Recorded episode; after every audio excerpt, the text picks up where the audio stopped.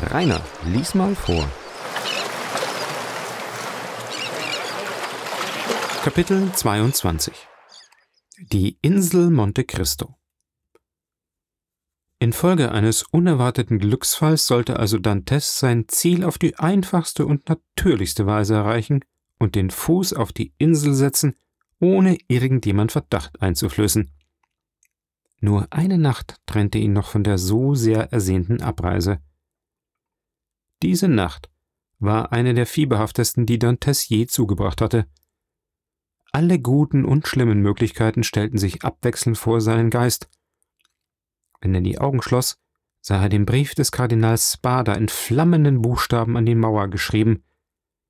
Entschlummerte er einen Augenblick, so wirbelten die unsinnigsten Träume in seinem Gehirn umher. Er stieg in Grotten, die mit Smaragden gepflastert waren, mit Wänden von Rubinen und Säulen von Diamanten. Die kostbarsten Perlen fielen Tropfen auf Tropfen wie sickerndes Wasser herab. Entzückt, geblendet, füllte Edmond seine Taschen mit Edelsteinen. Dann kehrte er an das Tageslicht zurück, und die Edelsteine hatten sich in einfache Kiesel verwandelt. Bald versuchte er es abermals in diese nur halb durchforschten Höhlen einzudringen, doch der Weg krümmte sich in endlosen Schneckenlinien, und der Eingang war wieder unsichtbar geworden. Vergeblich suchte er in seinem Gedächtnis das magische, geheimnisvolle Wort, das dem arabischen Fischer die glänzenden Höhlen von Ali Baba öffnete. Alles war fruchtlos. Der verschwundene Schatz war wieder das Eigentum der Erdgeister geworden, denen er ihn zu entreißen gehofft hatte. Der Tag kam beinahe ebenso fieberhaft, wie es die Nacht gewesen war. Aber er führte allmählich die geistige Klarheit herbei und Dantes vermochte einen, ihm bis jetzt unbestimmt vorschwebenden Plan festzumachen. Es kam der Abend, und mit dem Abend wurden Vorkehrungen zur Abreise getroffen. Diese Vorkehrungen waren für Dantes ein Mittel, seine Aufregung zu verbergen.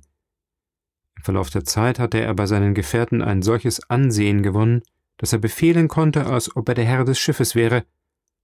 Und da seine Befehle stets klar, pünktlich und leicht ausführbar waren, so gehorchten ihm seine Gefährten mit Eilfertigkeit und Vergnügen. Der alte Seemann ließ ihn gewähren, er hatte ebenfalls Dantesses Überlegenheit über die anderen Matrosen und über ihn selbst erkannt und sah in dem jungen Mann seinen natürlichen Nachfolger. Um sieben Uhr abends verließ man den Hafen, und sie segelten gerade in dem Augenblick um den Leuchtturm, als seine Feuer entzündet wurden. Das Meer war ruhig. Dantes erklärte, es könne sich jeder schlafen legen, er würde das Steuer übernehmen. Aus der Einsamkeit wieder in die Welt geworfen, füllte er von Zeit zu Zeit das gebieterische Bedürfnis nach der Einsamkeit. Diesmal wurde die Einsamkeit von seinen Gedanken bevölkert, die Nacht von seinen Illusionen erleuchtet und die Stille von seinen Gelöbnissen erfüllt. Als der Patron erwachte, ging das Schiff unter allen seinen Segeln. Es war kein Fetzen Leinwand darauf, der nicht vom Wind aufgeblasen wurde. Man machte mehr als dreieinhalb Meilen in der Stunde. Die Insel Monte Cristo wuchs am Horizont. Edmond übergab das Schiff seinem Herrn und streckte sich ebenfalls in seiner Hängematte aus. Aber trotz der schlaflosen Nacht vermochte er die Augen nicht eine Minute zu schließen. Zwei Stunden später stieg er wieder auf das Verdeck. Das Schiff umsegelte eben die Insel Elba. Man befand sich auf der Höhe von Mariciano, oberhalb der flachen grünen Insel Pianosa, und sah am Azur des Himmels die von den glutvollen Strahlen der Sonne aufflammende höchste Bergspitze von Monte Cristo sich erheben. Dantes hieß den Mann am Steuer das Ruder an Backbord legen, damit Pianosa rechts bliebe. Er hatte berechnet, dass auf diese Weise der Weg um zwei bis drei Knoten abgekürzt werde. Gegen fünf Uhr abends hatte man die Insel vollkommen im Angesicht. Man unterschied Vermöge der atmosphärischen Durchsichtigkeit, die der von den Strahlen der untergehenden Sonne durchfluteten Luft eigentümlich ist, bereits alle einzelnen Gegenstände auf Monte Cristo in scharfen Umrissen. Edmond verschlang hoffend und bangend mit den Augen diese Felsmasse, die in allen Farben der Abenddämmerung schimmerte. Um zehn Uhr landete man. Trotz seiner gewöhnlichen Selbstbeherrschung war Dantes nicht imstande, an sich zu halten. Er sprang zuerst ans Ufer. Die Mannschaft der Amalie war mit der Insel vertraut. Sie gehörte zu ihren gewöhnlichen Stationen. Dantes hatte sie zwar bei jeder seiner Reisen nach der Levante gesehen, war aber nie ans Land gestiegen. Er fragte Jacopo, wo werden wir die Nacht zubringen? An Bord der Tatane, antwortete der Matrose. Wären wir nicht besser in den Grotten untergebracht? Ich kenne hier keine Grotten, sagte Jacopo. Kalter Schweiß floss über Dantesses Stirn. Es gibt keine Grotten auf Monte Cristo? fragte er. Nein. Dantes blieb einen Augenblick ganz betäubt. Dann dachte er, die Grotten könnten seit kurzer Zeit durch irgendeinen Zufall ausgefüllt, vielleicht gar aus Vorsicht vor dem Kardinal Spada verstopft worden sein. Es hing in diesem Fall alles davon ab, dass man die verlorene Öffnung wiederfand. Sie in der Nacht zu suchen war unnütz, und Dantes verschob daher die Nachforschung auf den anderen Tag. Ein Signal, das auf eine halbe Stunde in der See ge gegeben wurde und das die Amalie sogleich erwiderte, deutete überdies an, dass der Augenblick, das Geschäft zu beginnen, gekommen war. Bald erschien das zweite Schiff, weiß und schweigsam wie ein Gespenst, und ankerte eine Kabellänge vom Ufer. Sogleich begann das Überladen. Während der Arbeit stellte sich Dantes vor, welches freudige Hurra er seinen Begleitern mit einem einzigen Wort entlocken könnte, wenn er dem Gedanken lauten Ausdruck gäbe, der beständig leise in seinem Ohr und in seinem Herzen widerhallte. Statt aber sein Geheimnis zu enthüllen, fürchtete er im Gegenteil nur das eine, er habe schon zu viel gesagt und durch sein Hin und Hergehen, durch seine ängstlichen Beobachtungen und durch seine Unruhe Verdacht erregt. Unter diesen Umständen und für seinen Zweck war es noch ein Glück, dass die jahrelangen schmerzlichen Erlebnisse im Kastell If seinem Antlitz den unvertilgbaren Ausdruck tiefer Schwermut ausgeprägt hatten und die Strahlen von Heiterkeit, die zuweilen unter dieser Wolke hervorbrachen, glichen in der Tat nur Blitzen, welche die vorhergehende und nachfolgende Düsterheit umso schärfer hervortreten ließen. Kein einziger von seinen Genossen ahnte auch nur das geringste von Dantesses Vorhaben, und als er am anderen Tag, ein Gewehr, Pulver und Blei nehmend, das Verlangen äußerte, eine von den zahlreichen wilden Ziegen zu schießen, die man von Fels zu Fels springen sah, schrieb man seinen Ausflug nur der Liebe zur Jagd zu. Jacopo allein bat dringend, ihm folgen zu dürfen. Dantes wollte sich nicht widersetzen, aus Furcht durch sein Widerstreben gegen die Begleitung Verdacht zu erregen. Aber kaum war er eine Viertelstunde gegangen und hatte Gelegenheit gefunden, eine junge Ziege zu erlegen, so schickte er Jacopo mit ihr zu seinen Gefährten zurück, wobei er den Auftrag gab, sie braten zu lassen und ihm, wenn sie fertig wäre, durch einen Flintenschuss ein Zeichen zu geben. Einige getrocknete Früchte und eine Flasche Wein von Montepulciano sollten das Mahl vervollständigen. Dantes setzte seinen Weg, sich von Zeit zu Zeit umwendend, fort. Auf der Spitze eines Felsens angelangt, sah er tausend Fuß unter sich seine Gefährten, mit denen Jacopo wieder zusammengetroffen war, bereits emsig mit der Zubereitung eines Frühstücks beschäftigt, das Edmonds Geschicklichkeit seinen leckersten Teil verdanken sollte. Edmond betrachtete sie einen Augenblick, mit dem sanften, traurigen Lächeln des überlegenen Mannes und sagte In zwei Stunden werden diese Leute, fünfzig Piaster reicher, wieder abfahren und ihr Leben an den Versuch setzen, weitere fünfzig Piaster zu verdienen. Dann werden sie mit sechshundert Livres in der Börse zurückkehren und diesen Schatz mit dem Stolze eines Sultans und dem Bewusstsein eines Nabobs verschleudern. Meine Hoffnung, lässt mich heute ihren Reichtum verachten, der mir das tiefste Elend zu sein scheint. Morgen wird mich die getäuschte Hoffnung vielleicht nötigen, dieses tiefe Elend als das höchste Glück zu betrachten. Oh nein, rief Edmond, Das wird nicht der Fall sein. Der unfehlbare Faria wird sich nicht in dieser einzigen Sache getäuscht haben. Überdies wäre es besser zu sterben, als dieses erbärmliche Leben zu führen. So genügte Dantes, der drei Monate zuvor nur nach der Freiheit schmachtete, diese Freiheit schon nicht mehr, und seine ganze Sehnsucht war auf den Reichtum gerichtet. Einem zwischen zwei Felsmauern verlorenen, wahrscheinlich durch Sturzbäche ausgehöhlten Weg folgend, dem ohne Zweifel noch kein menschlicher Fuß betreten hatte, näherte sich Dantes immer mehr dem Ort, wo seiner Vermutung nach die Grotten bestanden haben mussten.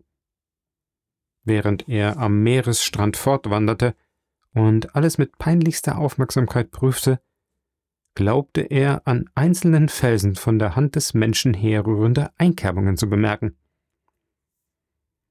Die Zeit schien diese Zeichen verschont zu haben, die mit einer gewissen Regelmäßigkeit und ohne zweifelnde Absicht eine Spur anzudeuten gemacht waren. Von Zeit zu Zeit verschwanden jedoch die Zeichen unter Myrtensträuchern, die sich in großen, mit Blüten bedeckten Büschen ausbreiteten, oder unter Schmarotzerpflanzen. Dann musste Edmond die Zweige auf die Seite schieben oder die Moose aufheben, um die Merkmale zu finden, die ihn in diesem Labyrinth leiteten. Diese Zeichen hatten übrigens Edmond frohe Hoffnung verliehen. Warum sollte sie nicht der Kardinal gemacht haben, damit sie im Falle einer Katastrophe, die er nicht hatte voraussehen können, seinem Neffen als Führer dienten? Der einsame Ort musste wohl einem Manne zusagen, der einen Schatz vergraben wollte. Doch hatten die ungetreuen Zeichen nicht auch andere Augen angezogen als die, für welche sie bestimmt waren? Oder hatte die Insel mit den düsteren Wundern ihr herrliches Geheimnis treu bewahrt? Ungefähr 60 Schritt vom Hafen kam es indessen Edmond, der durch die Gestalt des Bodens seinen Gefährten stets verborgen war, vor, als ob die Wegzeichen aufhörten, ohne dass sie jedoch in eine Grotte mündeten. Ein großer, runder, auf fester Grundlage ruhender Fels war das einzige Ziel, nach dem sie zu führen schienen. Edmond dachte, statt das Ziel erreicht zu haben, sei er vielleicht erst am Anfang. Er kehrte daher wieder auf seinen Spuren zurück. Während dieser Zeit bereiteten seine Gefährten das Frühstück, schöpften Wasser an der Quelle, brachten Brot und Früchte ans Land und ließen die junge Ziege braten. Gerade als sie diese von dem selbstgeschnitzten Bratspieß zogen, gewahrten sie Edmond, der leicht und verwegen wie eine Gemse von Fels zu Fels sprang. Sie feuerten eine Flinte ab, um ihm das Signal zu geben. Der Jäger veränderte sogleich die Richtung und beeilte sich, zu ihnen zurückzulaufen. Aber in der Sekunde, wo alle mit den Augen seinem Lauf folgten, wobei ihnen seine Gewandtheit als Verwegenheit erschien, glitt Edmond aus, als hätte er es darauf abgesehen, ihre Befürchtungen zu rechtfertigen. Er strauchelte, stieß einen Schrei aus und verschwand. Alle sprangen gleichzeitig auf, denn alle liebten Edmond. Jacopo kam zuerst an Ort und Stelle. Er fand den Gesuchten blutend und fast bewusstlos daliegend. Der Arme war von einer Höhe von 15 Fuß herabgerollt. Nachdem man ihm einige Tropfen Rum eingeflößt hatte, schlug er die Augen wieder auf und beklagte sich über heftige Schmerzen im Knie, über große Schwere des Kopfes und über unerträgliche Stiche in den Lenden. Man wollte ihn ans Gestade bringen, als man ihn aber berührte, erklärte er seufzend, er fühle sich nicht kräftig genug, den Transport zu ertragen. Er behauptete, er brauche für sich nur ein wenig Ruhe und forderte seine Kameraden auf, zu ihrem Frühstück zurückzukehren. Die Matrosen ließen sich nicht zu sehr bitten. Sie hatten Hunger, der Geruch der jungen Ziege drang bis zu ihnen, und unter Seebären ist man nicht sehr förmlich. Nach einer Stunde kamen sie zurück. Edmond hatte sich inzwischen nur durch einen Raum von etwa zehn Schritten schleppen können und sich dort an einen moosigen Felsen gelehnt. Die Schmerzen hatten noch an Heftigkeit zugenommen. Da er seine Ladung am Morgen zwischen Piemont und Frankreich zwischen Nizza und Fréjus niederlegen musste, forderte der alte Patron Dantes dringend auf, er möge sich zu erheben versuchen. Dantes machte übermenschliche Anstrengungen, um dieser Aufforderung zu entsprechen, doch bei jedem Versuch fiel er klagend und erbleichend zurück. Er hat die Lenden gebrochen, sagte ganz leise der Patron. Gleichviel, er ist ein guter Kamerad, und wir dürfen ihn nicht verlassen. Versuchen wir es, ihn auf die Tartane zu schaffen. Aber Dantes erklärte, dass er lieber auf der Stelle sterben wolle, als die grausamen Schmerzen ertragen, die ihm jede auch nur die geringste Bewegung mache. Gut, sagte der Patron, komme, was da will. Man soll nicht sagen, dass wir einen braven Kameraden wie ihr seid ohne Hilfe gelassen haben. Wir brechen erst heute Abend auf. Dieser Entschluss setzte die Matrosen sehr in Erstaunen. Aber keiner von ihnen bekämpfte ihn, im Gegenteil. Der Patron war ein so strenger Mann, dass man ihn bei dieser Veranlassung zum ersten Mal auf ein Unternehmen Verzicht leisten oder dessen Ausführung verzögern sah. Dantes wollte auch nicht leiden, dass man um seinetwillen die an Bord herrschende strenge Disziplin durchbreche. Nein, sagte er zu dem Patron, ich war ungeschickt und es ist billig, dass ich die Strafe für meine Ungeschicklichkeit erdulde. Lasst mir ein wenig Vorrat an Zwieback, eine Flinte, Pulver und Blei, um Ziegen zu erlegen oder um mich zu verteidigen, und eine Hacke, um mir, wenn ihr mich zu lange hier lasst, eine Art Obdach herzurichten. Aber du wirst Hungers sterben, erwiderte der Patron. Lieber dies, sagte Edmond, als die unerhörten Schmerzen ertragen, die mir die geringste Bewegung verursacht. Der Patron kehrte sich nach dem Schiffe um, das sich, bereit in See zu gehen, in dem kleinen Hafen schaukelte. Was sollen wir denn nun tun, Malteser? sagte er. Wir können dich nicht so verlassen und können doch auch nicht hierbleiben. Geht, geht, rief Dantes.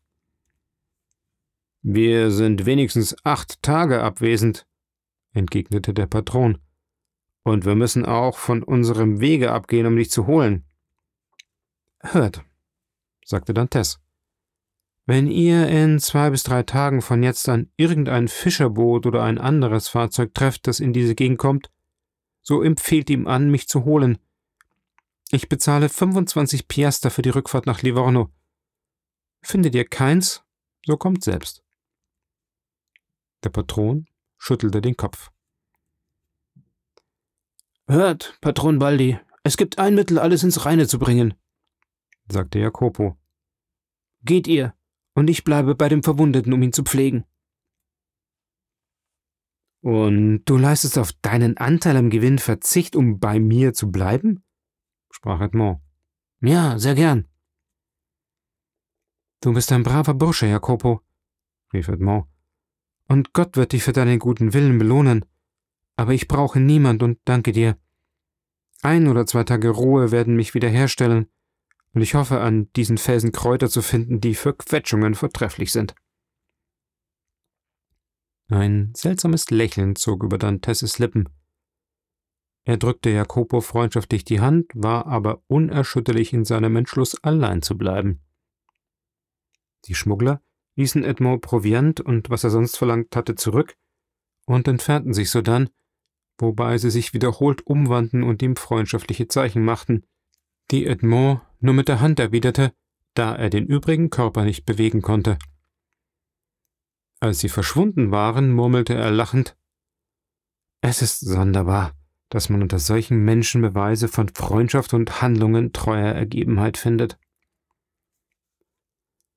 Dann schleppte er sich vorsichtig auf die Spitze eines Felsen, der ihm den Anblick des Meeres gewährte, und sah von hier aus die Tartane ihre Zurüstung vollenden, die Anker lichten, sich anmutig wiegen wie eine Möwe, die sich soeben zum Flug anschickt, und abfahren. Nach Verlauf einer Stunde war sie völlig verschwunden. Wenigstens wurde es auf der Stelle, wo der Verwundete weilte, unmöglich, sie zu sehen. Dann erhob sich Dantes geschmeidiger und leichter als eine junge Ziege unter den Myrten und Mattstickstauden auf dem wilden Gestein, nahm seine Flinte in eine Hand, seine Hacke in die andere und eilte nach dem Felsen, auf den die Kerben hinführten, die er zuvor wahrgenommen hatte. Und nun, rief er, indem er sich der Geschichte des arabischen Fischers erinnerte, die ihm Faria erzählt hatte. Nun, öffne dich, Sesam! Ende Band 1 Sie hörten Der Graf von Monte Cristo von Alexandre Dumas Band 1 Gesprochen von Rainer Schuppe Aufgenommen im Coworking Space Raya Works in Santani auf Mallorca Ton und Technik Rainer Schuppe. Aufgenommen und bearbeitet mit Hindenburg Narrator.